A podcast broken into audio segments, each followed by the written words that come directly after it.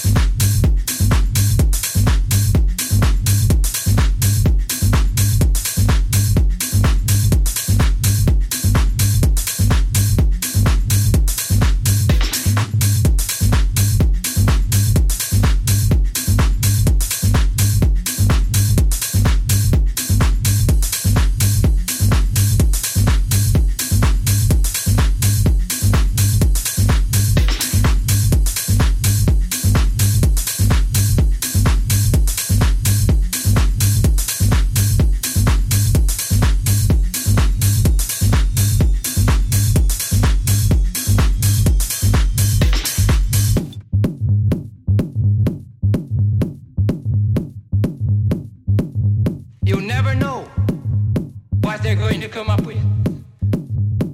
Certainly, we owe a great deal to our African friends. They have given us the most dynamic music of the 20th century.